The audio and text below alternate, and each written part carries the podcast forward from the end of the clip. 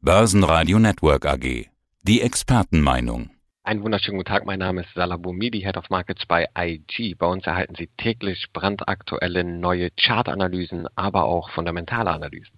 Salah, wo liegt denn der neueste DAX-Höchststand und was sind denn die Gründe für den neuen Rekord? Ja, wir haben, äh, wie gesagt, gestern schon bereits ein neues Allzeithoch erreicht.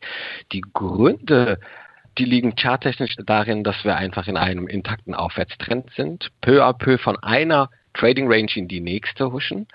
Wir haben natürlich allgemein fundamental die expansive Geldpolitik, aber auch die Euphorie. Der Impfstoff ist ja da, Leute werden geimpft, das Wachstum ist auch relativ positiv in der, also die Impfzahlen sehen auch positiv aus.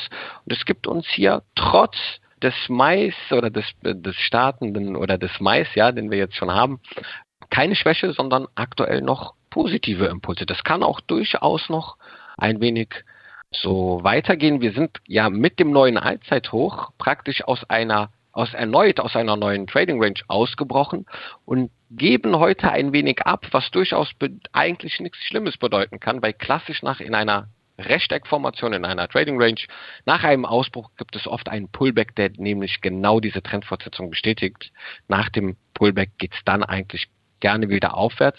Also, wenn wir die 15.500 Punkte Marke hier nochmal äh, stark verteidigen können, dann kann ich mir durchaus einen Ritt Richtung 16.000 Punkte vorstellen. Aber der Sommer, wie gesagt, Juni, Juli, wenn wir da weniger Volumen sehen, wenn die Mallorca-Flieger noch äh, voller werden und nicht viel gehandelt wird, dann kann das natürlich dazu führen, dass hier auch die Volatilität bisschen größer wird, Korrekturen durchaus dann auch in Richtung 14.800 Punkte Marke durchaus auch noch möglich ist. Schön gesagt, wenn die Mallorca-Flieger etwas voller werden. Also momentan ist es auf jeden Fall der Rückgang der Neuinfektionen in Europa und das ist die Hoffnung auf eine fortgesetzte wirtschaftliche Erholung. Ja, oder lag vielleicht der neue Rekord gestern nur an der Vonovia Deutsche Wohnen-Deal-Geschichte? Ja, das nicht zwangsläufig meines Erachtens. Natürlich ähm, ist da noch viel äh, Musik in dem Thema Vonovia äh, Deutsche Wohnen. Wenn wir uns, ich habe mir mal die Mühe gemacht, so einen äh, indi indizierten Wohnpreisindex für seit 1970 für verschiedene Regionen, Deutschland, Frankreich, Niederlande, OECD und USA, zu erstellen. Und wir sehen ganz klar, dass in Deutschland die Wohnpreise in den letzten zehn Jahren erst eigentlich angezogen sind und weit unter dem Durchschnitt der OECD-Länder liegen.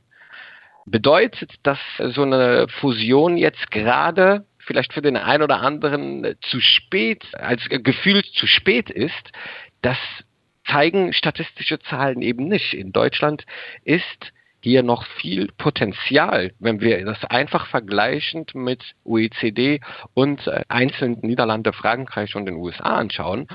Also hier kann durchaus auch in Zukunft für nach dieser Fusion noch äh, mit weiteren Gewinnen bei der Vonovia oder Deutsche Wohnen, Vonovia, wie man es dann auch nennt, ja, gerechnet werden.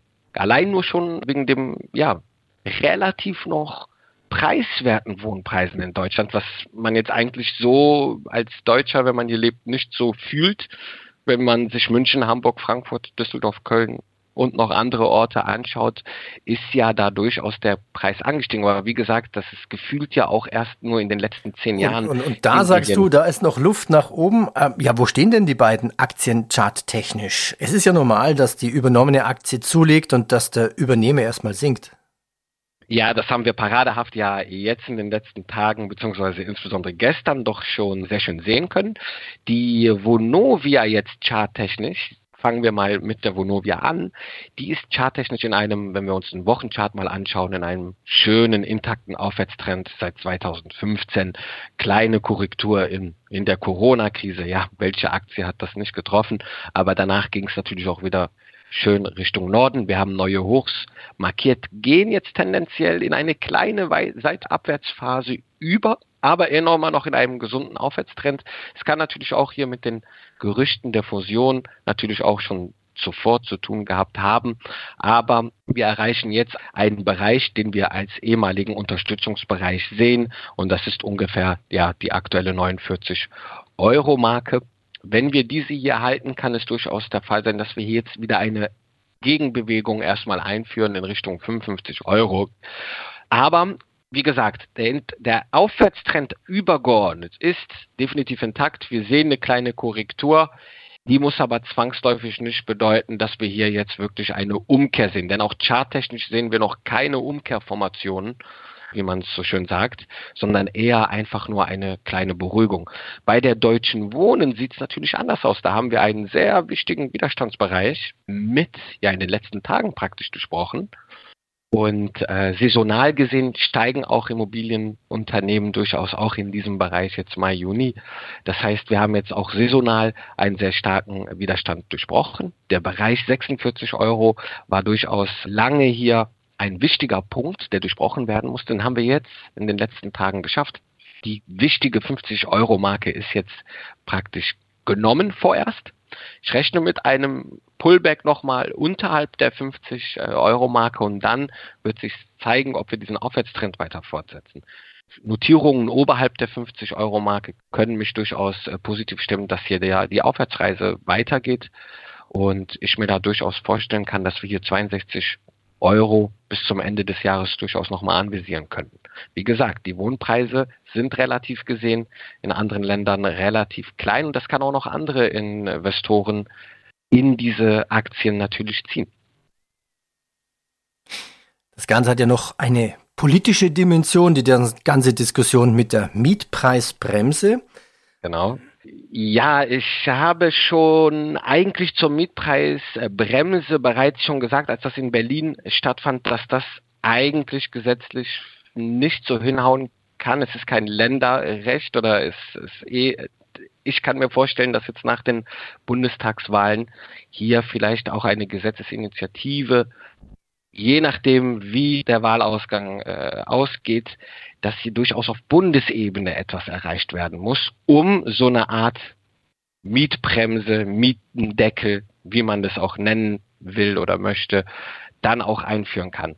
Dass einzelne Länder in einem föderalistischen Staat das durchführen, ja, wir haben gesehen, das geht nicht. Berlin wird das einkassieren müssen. Und wie gesagt, wenn sowas kommt, Peter, ne, wenn wir da wirklich Bundesgesetze bekommen, die in diese Richtung führen, dann kann das natürlich hier bei der, bei, nach der Fusion erstmal zu einer, zu einer Korrektur führen, ganz klar. Wir diskutieren ja oft die Stimmung an der Börse und oft würde ich dich ja fragen, hey, wie ist eigentlich die Stimmung der Anleger? Ist sie schlechter als der Rekordindexstand oder eigentlich besser als der Rekordindexstand? Die Frage möchte ich jetzt ein bisschen verändern. Wie ist eigentlich die Stimmung der Banken, besonders der US-Banken? Du hast mir gerade eine Pressemeldung geschickt. US-Banken meiden Risiken und parken ihr Geld bei der Fed. Okay, das Geld bei der Fed zu parken ist nichts Neues, aber was ist die Definition von sie meiden Risiken? Ja, meiden Risiken meine ich damit, dass die Banken aktuell ein wenig äh, die Angsthasen sind. Sie haben sehr viel Geldüberschüsse, die sie jetzt bei der Fed parken, anstatt dieses Geld natürlich in der Realwirtschaft für Kreditvergaben abzugeben. Warum macht man das vielleicht nicht? Zum einen hat man eventuell zu viel Bargeld, was abgeschöpft werden muss, oder liquide Mittel, oder man hat einfach zu wenig Sicherheiten, die man bekommt. Also man hat Angst, dieses Geld dann irgendwann abschreiben zu müssen. Und wir sehen seit April einen starken Anstieg der Einlagenfazilität in den USA, die hier stark angestiegen ist, bedeutet, dass viele Banken hier gerade ihr Geld dann über Nacht eher bei der EZB parken und das, äh, Entschuldigung, bei der FED und das auch eigentlich zu sehr geringen Renditen, die ja fast schon jetzt bei Null sind und die Gefahr ja sogar besteht, dass diese sogar negativ sind. Also das kennt man ja eigentlich von einer Bank so nicht zwangsläufig. Ne? Allein nur, wenn etwas im Busch ist, sage ich mal umgangssprachlich, wenn man halt einfach Angst hat, ja, Angst, zu viele Risiken zu übernehmen. Und das ist aktuell der Fall, so kann man es äh, nennen, wenn man sich das mal so anschaut, weil wir einfach signifikante Anstiege in den letzten Tagen und Wochen gesehen haben. Und das kann natürlich dazu führen, dass hier auch geldpolitische Maßnahmen überdacht werden müssen der Fed? War das Quantitative Easing ein bisschen zu schnell vielleicht? Liegt zu viel Geld im Markt, das wieder absorbiert werden muss? Wie könnte man das machen? Sind Zinserhöhungen vielleicht ein probates Mittel? All das lasse ich die Zentralbanker, die Notenbanker natürlich beantworten mit ihrer Kommunikationspolitik. Aber das ist so ein Thema, was durchaus belasten könnte, ja, die Aktienmärkte nach diesen starken Anstiegen. Ich meine, wir haben eine super starke Rallye gesehen, eine geldpolitische Korrektur sozusagen, würde hier jetzt nicht unbedingt die Märkte äh, in Panikverkäufe bringen. Wir könnten hier durchaus eine Korrektur, gesunde Korrektur durchaus mal äh, in Erwägung ziehen, aber das ist dann halt eine Frage, die wird sich erst in den nächsten Wochen, ich denke Monaten noch klären und bei der nächsten FOMC-Sitzung, also der Notenbank-Sitzung der FED, da werde ich sehr gespannt drauf schauen, wie sieht die Kommunikationspolitik der FED aus, wie geht es in Zukunft weiter mit Inflation und Zinsen. Arbeitslosigkeit ist ja jetzt sozusagen im, im Fokus der FED. Bis dato sehen die Zahlen auch ganz gut aus, also man kann sich jetzt auch mal um andere Themen kümmern, wie Inflation und Zinsen. Kommen wir zur Elon Musk Horror Bitcoin Show. Am Sonntag war der Wert des größten Kryptowährungpaares Bitcoin zeitweise auf unter 32.000 US-Dollar gesunken. Damit war ein Großteil der Kursgewinne dieses Jahres wieder passé, weg, futsch, vorbei, bye bye. Wieso ist der Bitcoin so von Elon Musk abhängig? Ja, Gegenfrage, woher wissen wir, dass er so abhängig von Elon Musk ist? Also klar haben wir einige Protagonisten, wenn ich die mal, die mal so nennen darf, in der Kryptowährungswelt, die durchaus attraktiv für bestimmte äh, Kryptowährungsanleger sind und nach deren Pfeife tanzen, sage ich mal, Nase tanzen. Aber das ist nicht Elon Musk alleine. Das sind schon äh, verschiedene Protagonisten, die hier mit natürlich. Wer, wer ist Markt das? Neben China fällt mir natürlich noch ein, gerade aktuell. Ja, äh, China ist das, das sind aber auch äh, andere große Koryphäen, Bram Cohen, das sind aber auch Unternehmen, die durchaus in, in diesem Bereich jetzt eine Rolle spielen. Von daher, klar, wir sehen es mit dieser Dodge-Meme-Sache, mit dem Dogecoin hat der Elon Musk natürlich da eins stach da auf jeden Fall heraus, kann man nur so auch sagen. Aber natürlich, das liegt einfach daran, man kann jetzt, ich finde das äh, schön, so Musk Horror Show, das so zu nennen, klar. Aber es liegt einfach grundsätzlich an diesem Markt. Der Markt, das haben wir oft schon besprochen, Peter, ist noch nicht reguliert. Wir haben keine Transparenz. Wir haben erhebliche Risiken im Kryptowährungsmarkt. Und wenn wir einfach Herrn Farmer nochmal äh, zitieren, ein Markt, der nicht äh, informationseffizient ist, ja, in dem haben wir immer die Möglichkeit, abnormale Renditen durch technische Analyse, fundamentale Analyse, aber auch durch einfach das Folgen von Nachrichten zu nutzen, um damit Renditen zu schaffen. Wenn der Kryptowährungsmarkt transparenter wäre, dann wären solche Sachen auch nicht möglich. Ich meine, wenn wir das an den klassischen Märkten sehen würden, wären da sehr viele Regulierungsbehörden schon hinter, dass das so nicht weitergehen kann. Ja? Ähm, ich meine, es sind auch viele Privatanleger, die der letzten Zeit auch natürlich erstmal gewonnen haben und jetzt leider leiden und vielleicht auch ihre erhebliche Verluste in Kauf nehmen mussten. Und das ist, glaube ich, nicht der Sinn einer Kapitalanlage, dass man äh, durch die Volatilität ja sogar vielleicht psychologische, äh, ja, sogar krank werden könnte, weil man das einfach nicht ertragen kann. Und das ist auch immer ein Appell bitte an alle Anleger. Der Kryptowährungsmarkt ist natürlich sehr volatil, das können klassische Märkte auch sein, aber hier bitte immer mit äh, Ruhe und Vernunft an diesen Markt rangehen, sich auch Wissen aneignen, da stehe ich auch gerne zur Verfügung.